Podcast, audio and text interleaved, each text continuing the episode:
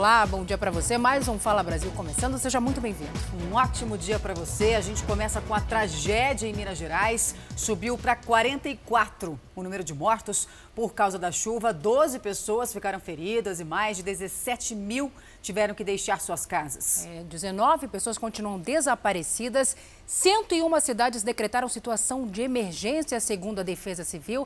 Celso Zucatelli, um ótimo dia para você. O helicóptero da Record TV, né, em Minas, sobrevoa neste momento os municípios mais atingidos na Grande BH, né, Zucatelli? Exatamente, Celso, exatamente, Roberto. Um ótimo dia para vocês. Um ótimo dia a todos que nos acompanham aqui no Fala Brasil. Daqui a pouquinho a gente vai mostrar as imagens ao vivo do nosso helicóptero que sobrevoa as áreas mais atingidas. Na região de Barreiro, em Belo Horizonte, sete pessoas morreram durante a chuva. Depois de muito trabalho, a força-tarefa formada pelos bombeiros, pela polícia e pela defesa civil conseguiu resgatar todos os corpos. Veja a reportagem.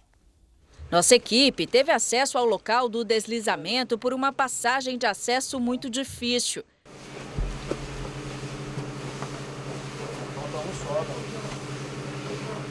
Pelas imagens, é possível ter uma noção da tragédia. O segundo dia de buscas foi marcado pela localização de corpos. As vítimas moravam em três casas que foram completamente soterradas após dois deslizamentos de terra aqui no bairro Vila Bernadette, na região do Barreiro.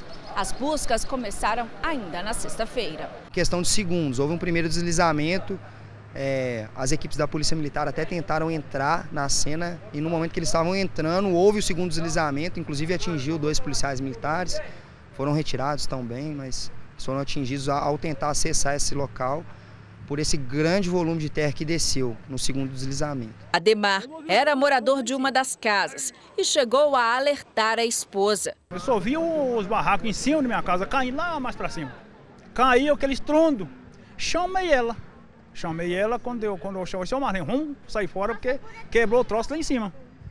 Aí ela levantou do sofá para me acompanhar. Quando ela levantou sofá, não deu tempo, o troço cobriu ela. Só que na hora eu joguei na escada para baixo. Ainda, ainda se machuquei, quebrei o dedo e tal. Aí se joguei que me salvei.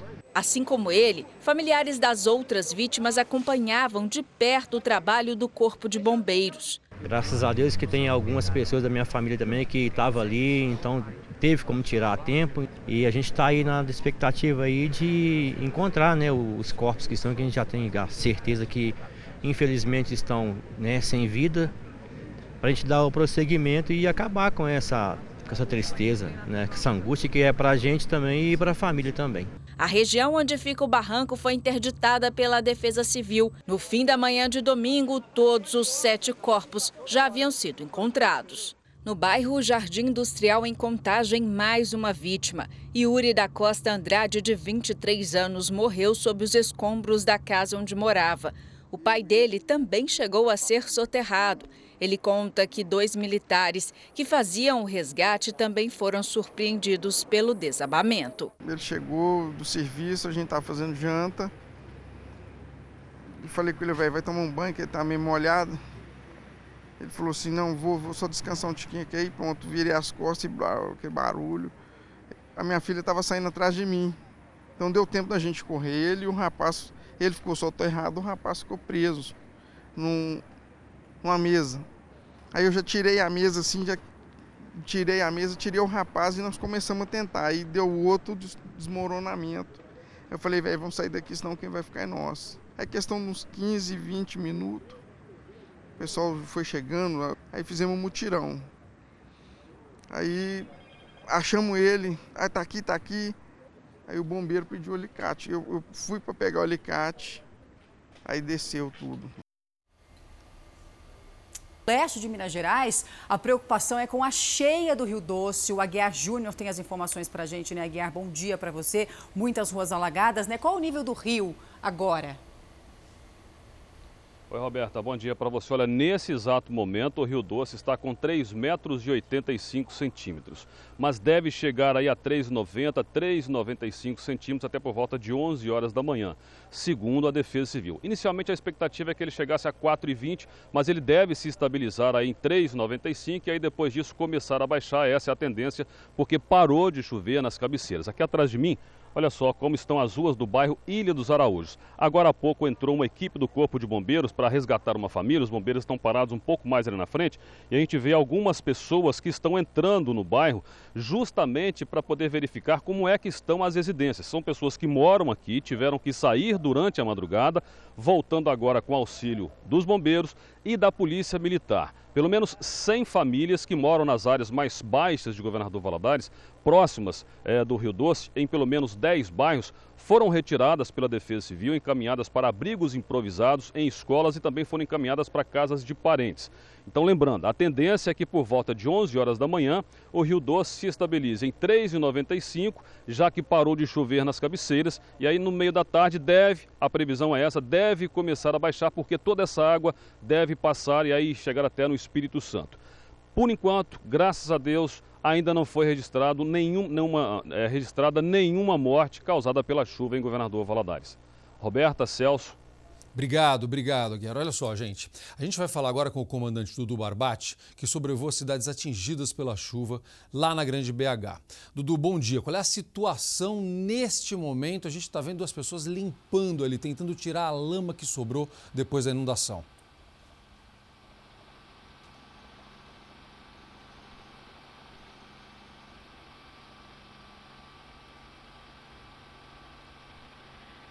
Zucatelli, muito bom dia para você, todos ligados aí com a gente no Fala Brasil. Olha, a imagem que a gente acompanha aqui na região de Raposos é realmente impressionante. O Amadeu, nosso repórter cinematográfico, ele vai passeando com a gente por aqui e olha o detalhe dos telhados das casas ribeirinhas aqui bem próximo ao córrego. As casas, elas foram completamente tomadas pela água, inclusive mais alto do que o próprio telhado. É impressionante a imagem que a gente acompanha aqui. Fora isso, a gente vê que tem muito entulho nas ruas. Nós estamos falando aqui de Raposos. Para localizar aí o pessoal, a gente está bem na região metropolitana de Belo Horizonte, na grande BH, né? Um pouquinho próximo a Nova Lima, Sabará, essas cidades que também foram atingidas por essa forte chuva. O que a gente acompanha em todas as ruas aqui de Raposos é os móveis da casa, das casas das pessoas espalhados pelas ruas. O que aqui de cima, a impressão que dá é de entulho ou até de lixo, na verdade é tudo que muitas famílias tinham, é a riqueza de uma vida inteira de trabalho. E isso tudo aqui, no meio da lama, espalhado, principalmente aqui na várzea do sítio e na região central de Raposos, assim como na região central de Sabará também.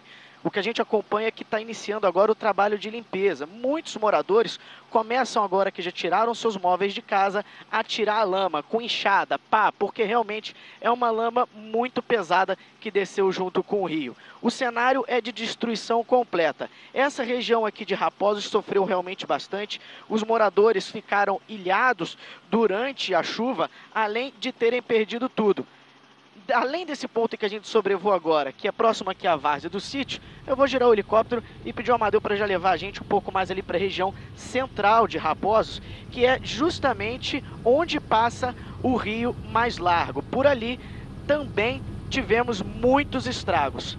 Além da parte das casas que perderam tudo, vários carros foram arrastados também. Além disso, deslizamentos também aconteceram nas encostas aqui de Raposos e Sabará, Belo Horizonte, a chuva que realmente castigou bastante. Aqui na parte central de Raposos, a imagem que mais chama a nossa atenção é dos carros que ficavam parados aqui às margens do rio e acabaram agora encobertos de lama por completo. Uma imagem realmente que chama a nossa atenção e é com o coração bem partido e bem angustiado que a gente volta para o estúdio do Fala Brasil. Poxa, Dudu Barbate, obrigada, viu, pelas informações. Dudu mostrando as imagens para gente. Tem toda a razão, um cenário de completa destruição.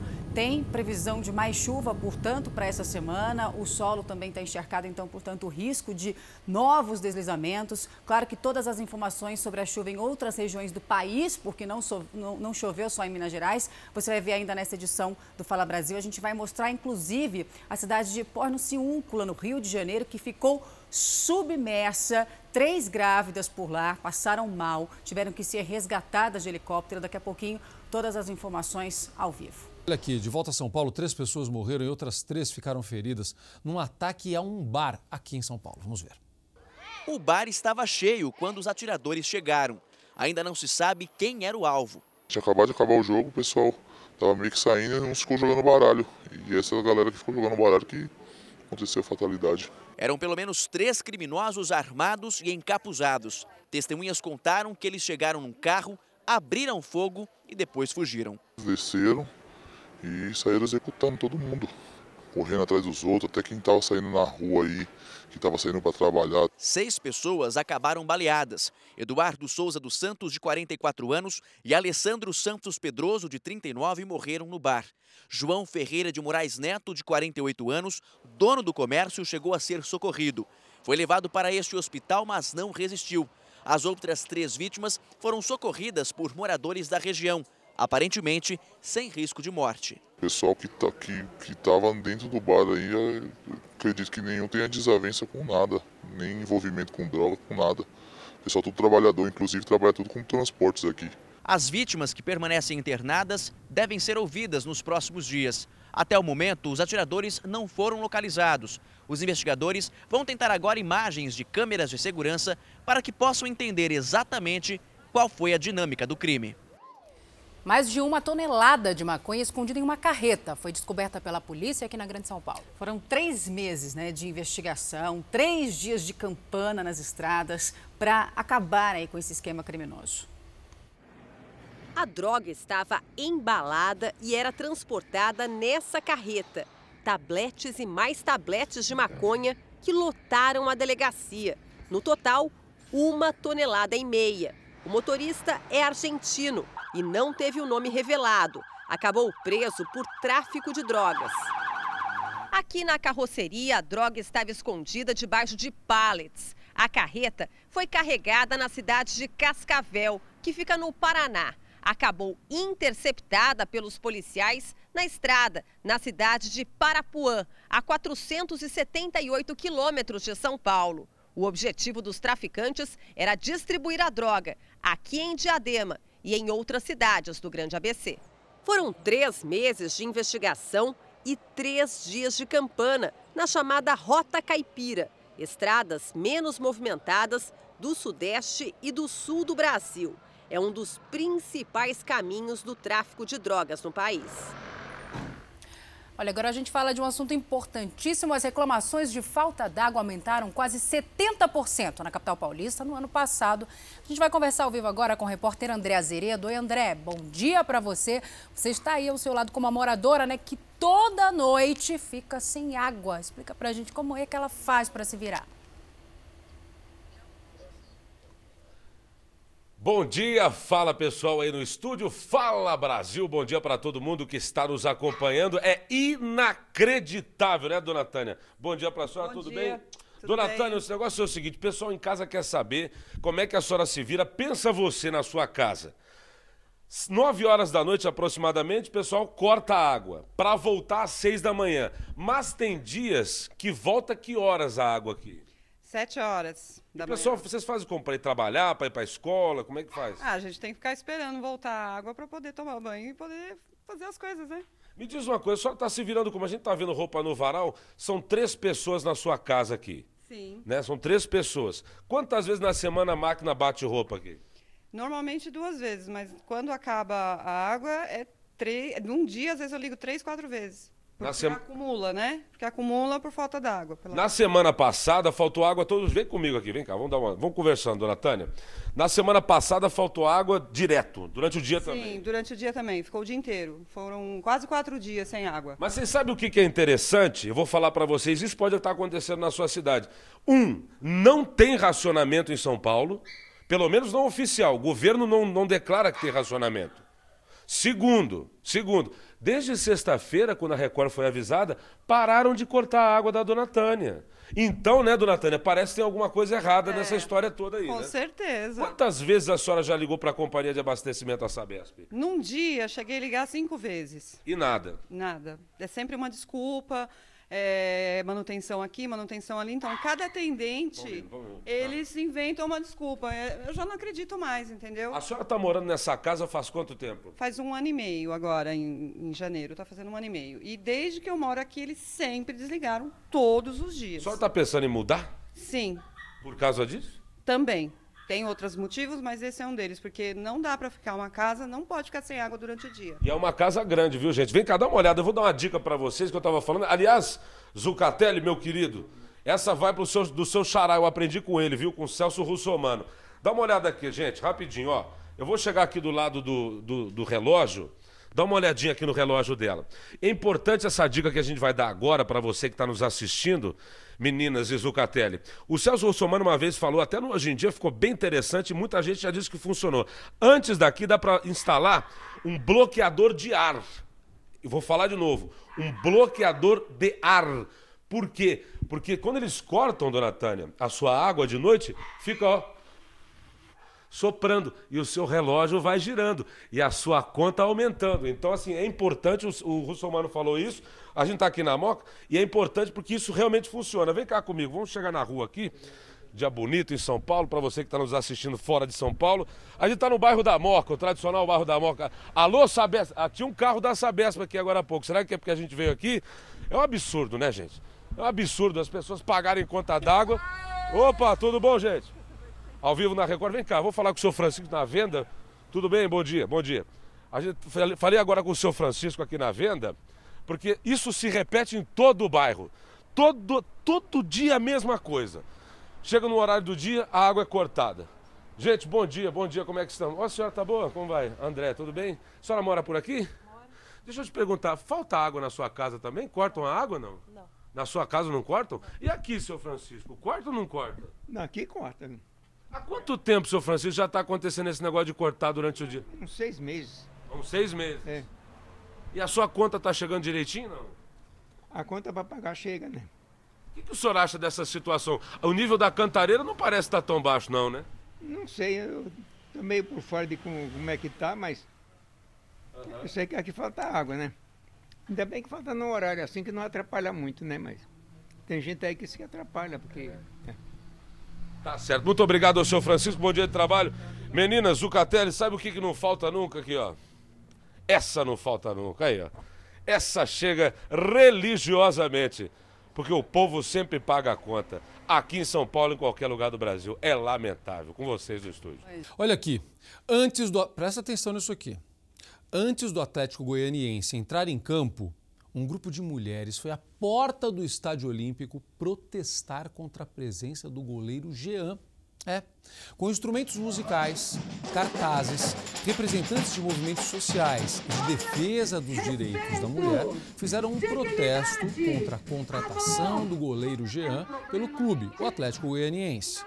As mulheres, os manifestantes entregaram flores de papel e fizeram abaixo assinados.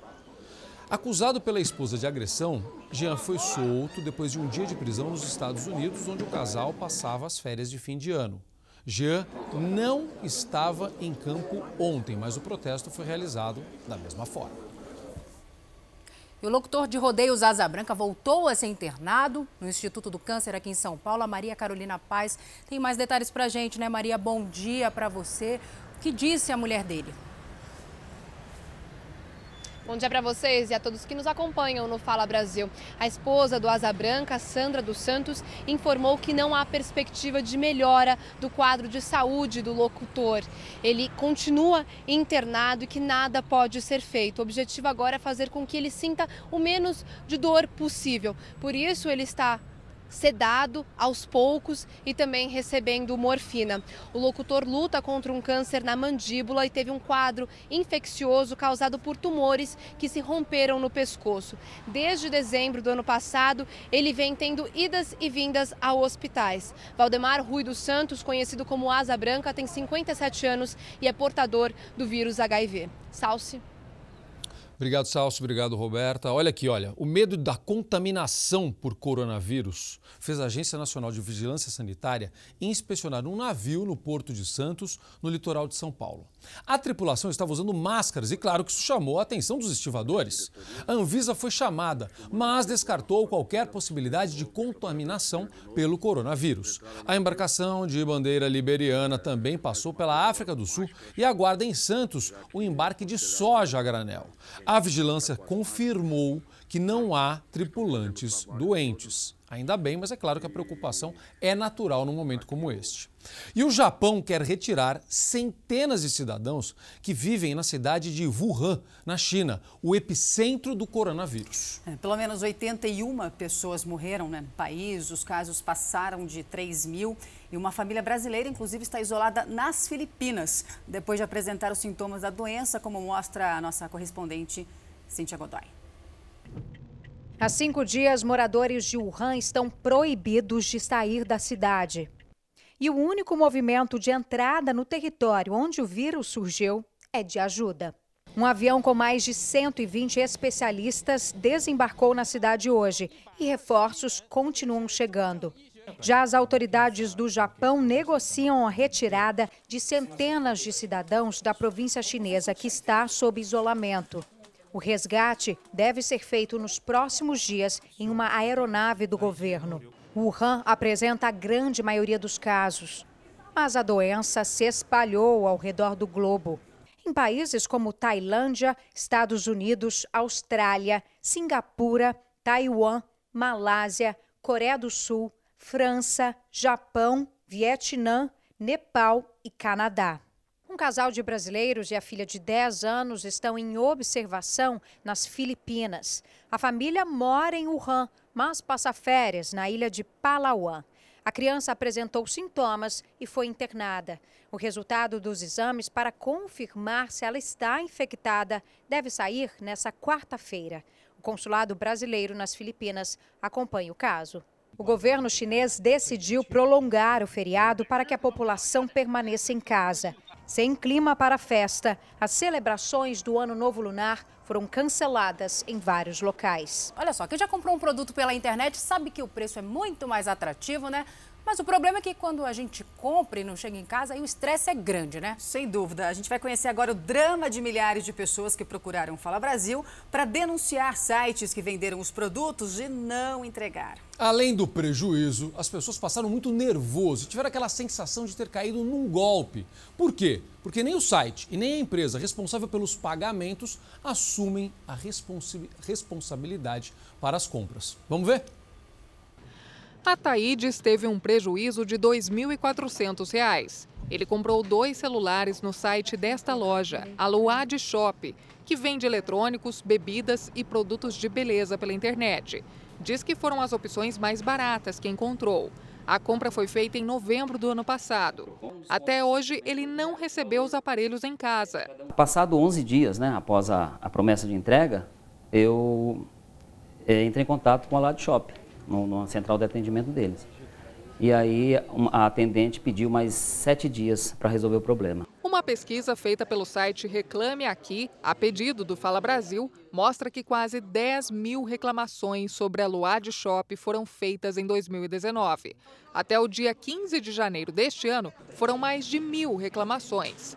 A denúncia foi enviada ao WhatsApp do Fala Brasil pelos clientes. Fernando é um deles. Ele também comprou um celular de 680 reais no mesmo site. Dois meses depois, o produto ainda não chegou. Prometeram o prazo de 11 dias úteis. Passou os 10 dias úteis, ninguém deu satisfação de nada. Aí eu entrei em contato pelo WhatsApp, aí pediram mais 10 dias para verificar o que aconteceu na expedição. Aí passou os 10 dias também, não não deram retorno. Os clientes prejudicados criaram um grupo virtual que tem mais de 200 participantes. Eles se reuniram para decidir o que fazer para receber os produtos. Alguns acionaram o PROCON, o órgão de defesa do consumidor. Outros foram até a suposta sede da empresa. No site da Luad Shop está o endereço da empresa. É nesta rua onde nós estamos, na zona sul de São Paulo. A empresa estaria nesse prédio comercial. Segundo o site, o horário de funcionamento é de segunda a sexta-feira, das 8 horas da manhã até as 7 horas da noite. Mas os clientes reclamam que vêm até aqui e não são atendidos. Sem dizer que estávamos gravando, entramos no prédio e perguntamos pela empresa na recepção. A gente queria ir na, na Luad Shop. Isso, tem aqui? Essa empresa? Não? Uhum. Logo mas chegando endereço daqui. Ligamos então para o número de telefone que está no site da empresa. esse endereço é somente para atendimento físico. Por isso eu falo para você que você tem que marcar um horário para conversar com a gente. É, mas nem, nem atendimento físico isso tem é mais. Sala de, isso é uma sala de reuniões que nós, nós locamos para fazer o atendimento ao cliente. Se o cliente desejar, nós marcamos um horário e é aí que ele vai ser atendido. Ainda sem respostas, fomos até o advogado da Luad Shop. Ele reconhece que há problemas na entrega dos produtos, mas que a Luad também foi lesada e acusa o Mercado Pago, que é uma plataforma usada para pagamentos na internet. O site atua como um intermediário entre o cliente e a loja. Ou seja, o cliente dá o dinheiro para o Mercado Pago, que então transfere a quantia para a Luad antes de ter qualquer ação ingressada contra a Luad por causa desse problema, já ingressou com a ação contra a gerenciadora. Porque a Luad Shop entende assim: eu não recebi qualquer valor. Eu não recebi esse dinheiro. A Luad Shop é a lesada. A Luad Shop está sendo vítima dessa gerenciadora de pagamentos. Os clientes também entraram em contato com o Mercado Pago. Fiz duas reclamações no Mercado Pago e o Mercado Pago disse que não poderia é, restituir o valor porque a Luad Shop já havia retirado o dinheiro que eu havia comprado, porque eu não comprei diretamente no Mercado Pago e sim pela, pelo site da Luad Shop. Em nota, o Mercado Pago transferiu a responsabilidade para a Luad Shop.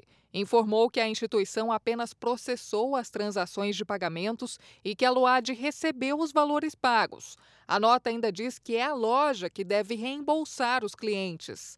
Na gravação de uma conversa entre uma cliente e a Luad Shop, a atendente diz que a transportadora está atrasando a entrega por causa do acúmulo das entregas, por causa dessas vendas, eles estão demorando mesmo para fazer tá, a entrega. Então eu gostaria, eu site. gostaria então do nome da transportadora do telefone, porque daí eu vou entrar no Procon contra essa empresa. A transportadora, ela é própria da nossa empresa, ela é Bom, própria então, da Luad. Então tu acabou de dizer que a responsabilidade é de vocês mesmo estando com a transportadora. Uma empresa joga a culpa na outra, e nesse vai e vem quem sofre é o cliente. Mas o secretário nacional do consumidor bate o martelo. A Luad é a responsável. Se a empresa faz a venda e não entrega, naturalmente que a responsabilidade dos casos que a gente pode verificar são dela. A gente não pode generalizar, é, mas toda empresa é responsável né, pelas vendas que faz e pela entrega respectiva. Os clientes prometem ir atrás dos direitos. Precisamos pelo menos entrar na justiça. Nós estamos pensando num processo coletivo, né? Então, se os clientes quiserem ir em um local para conversar com alguém é, diretamente da Luad, ele pode ir onde? A gente consegue agendar uma, uma, uma, uma reunião, sim. Aí ele manda um e-mail para o nosso, nosso site, a gente consegue estar tá repassando isso para as pessoas que são responsáveis, a gente consegue agendar. Enquanto isso, consumidores continuam à espera de um produto comprado no fim do ano passado e que ainda não chegou.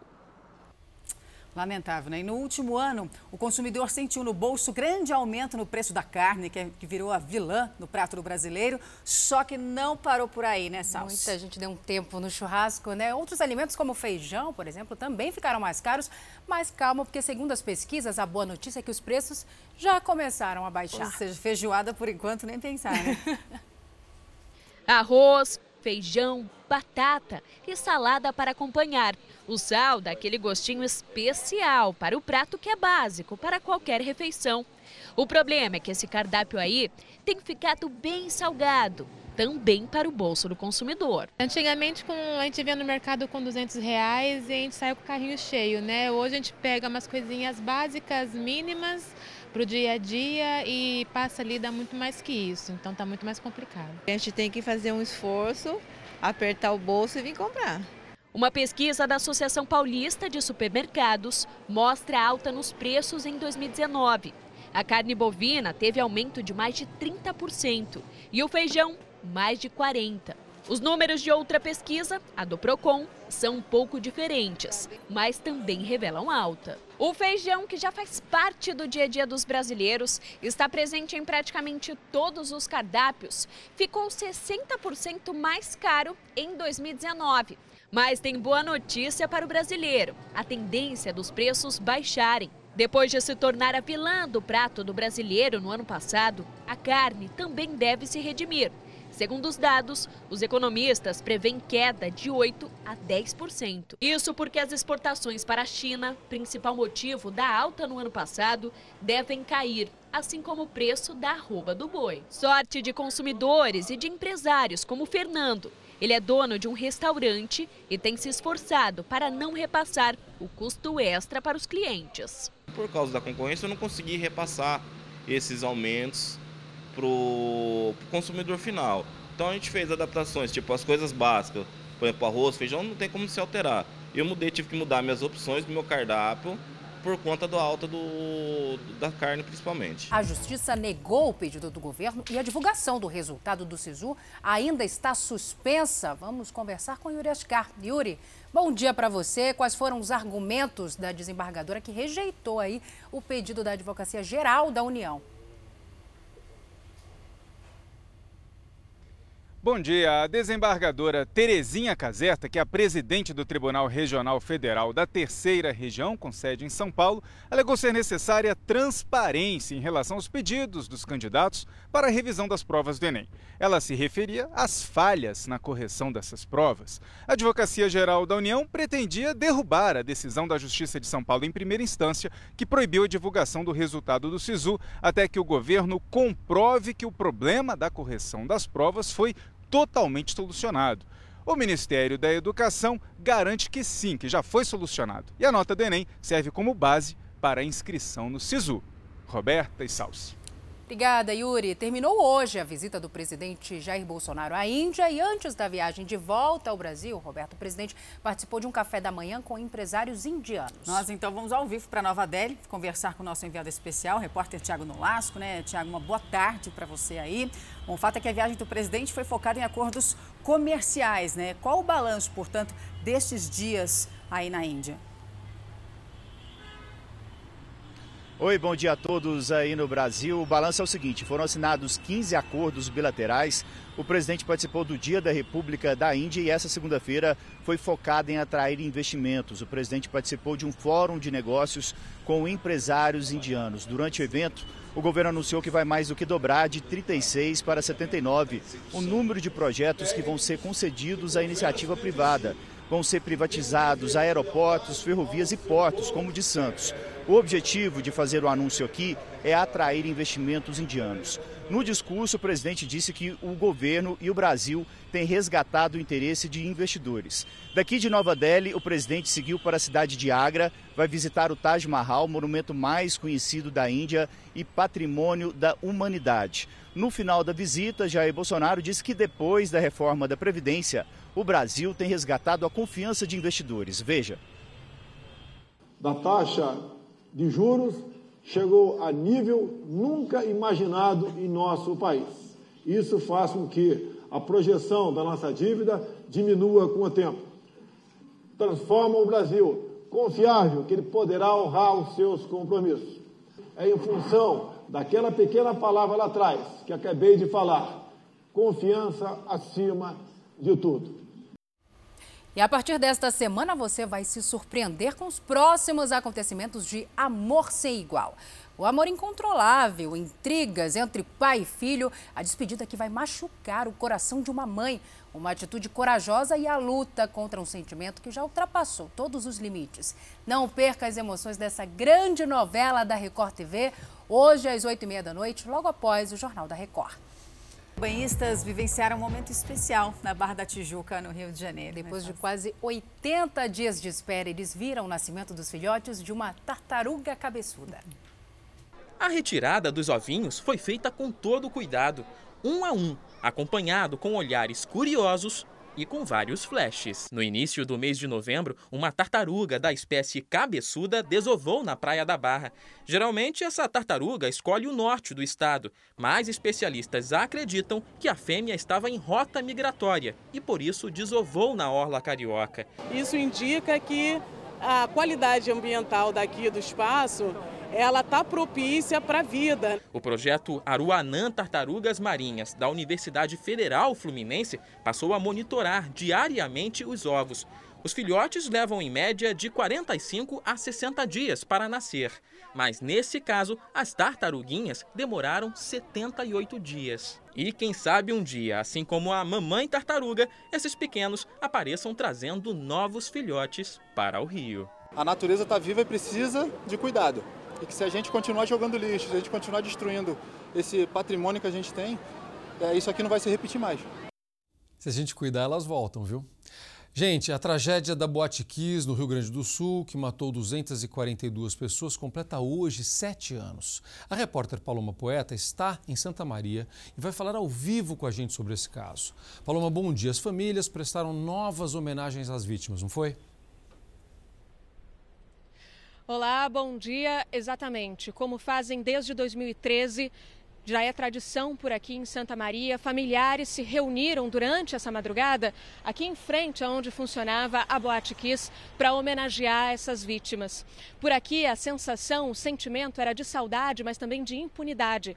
Essas famílias de mais de 242 vítimas que morreram e 600 que ficaram feridas esperam por um julgamento há sete anos. Um júri popular está marcado para o próximo dia 16 de março, com quatro réus. Só que um deles já não será mais julgado aqui, conseguiu conseguiu a transferência para Porto Alegre do seu julgamento. Ele é um dos sócios da boate. Outros dois réus, um integrante da banda gurizada Fandangueira e um outro sócio da boate, fizeram o mesmo pedido e aguardam uma decisão da justiça. Salce. Olha aqui, toda vez que famosas como Anitta, Bruna Marquezine postam a chamada selfie, né? Pronto milhares e milhares de curtidas. Mas será que há um segredo para a foto ficar mais bonita e atraente, Roberta? Parece que sim, viu, Zucatelli? Fala Brasil conversou com influenciadoras digitais e descobriu o que, que elas fazem para ter tanto sucesso nas redes sociais. Não é uma simples foto, é uma imagem que vai ser vista por muita gente. No caso de famosos como Bruna Marquezine e Anitta, são milhares de curtidas a cada selfie. As influenciadoras digitais não ficam muito atrás. No caso da Flávia Charalo, uma postagem chega a ter 140 mil curtidas. Então, capricho no visual e paciência nos cliques são essenciais. Eu não vou mentir, não. Se você olhar meu rolo de câmera, vai ter tipo umas 50 selfies para escolher tipo uma ou duas. A Bruna Vieira é outra influenciadora digital e também valoriza o momento da selfie. Eu não gosto de fazer fotos muito parecidas, então nunca vai ter uma foto muito parecida com a outra. Sempre tem alguma coisa diferente, ou um penteado, ou uma maquiagem, ou uma expressão, ou um cenário para que a foto se torne relevante na internet. Mas será que todo mundo tem esses cuidados na hora da selfie? Sempre tiro quando eu tô arrumada. Quando eu não tô, eu não gosto, né? Eu me sinto meio mal. Quando eu tô com as tranças, eu coloco o celular para cima e, e jogo tudo para frente para pegar um ângulo bom.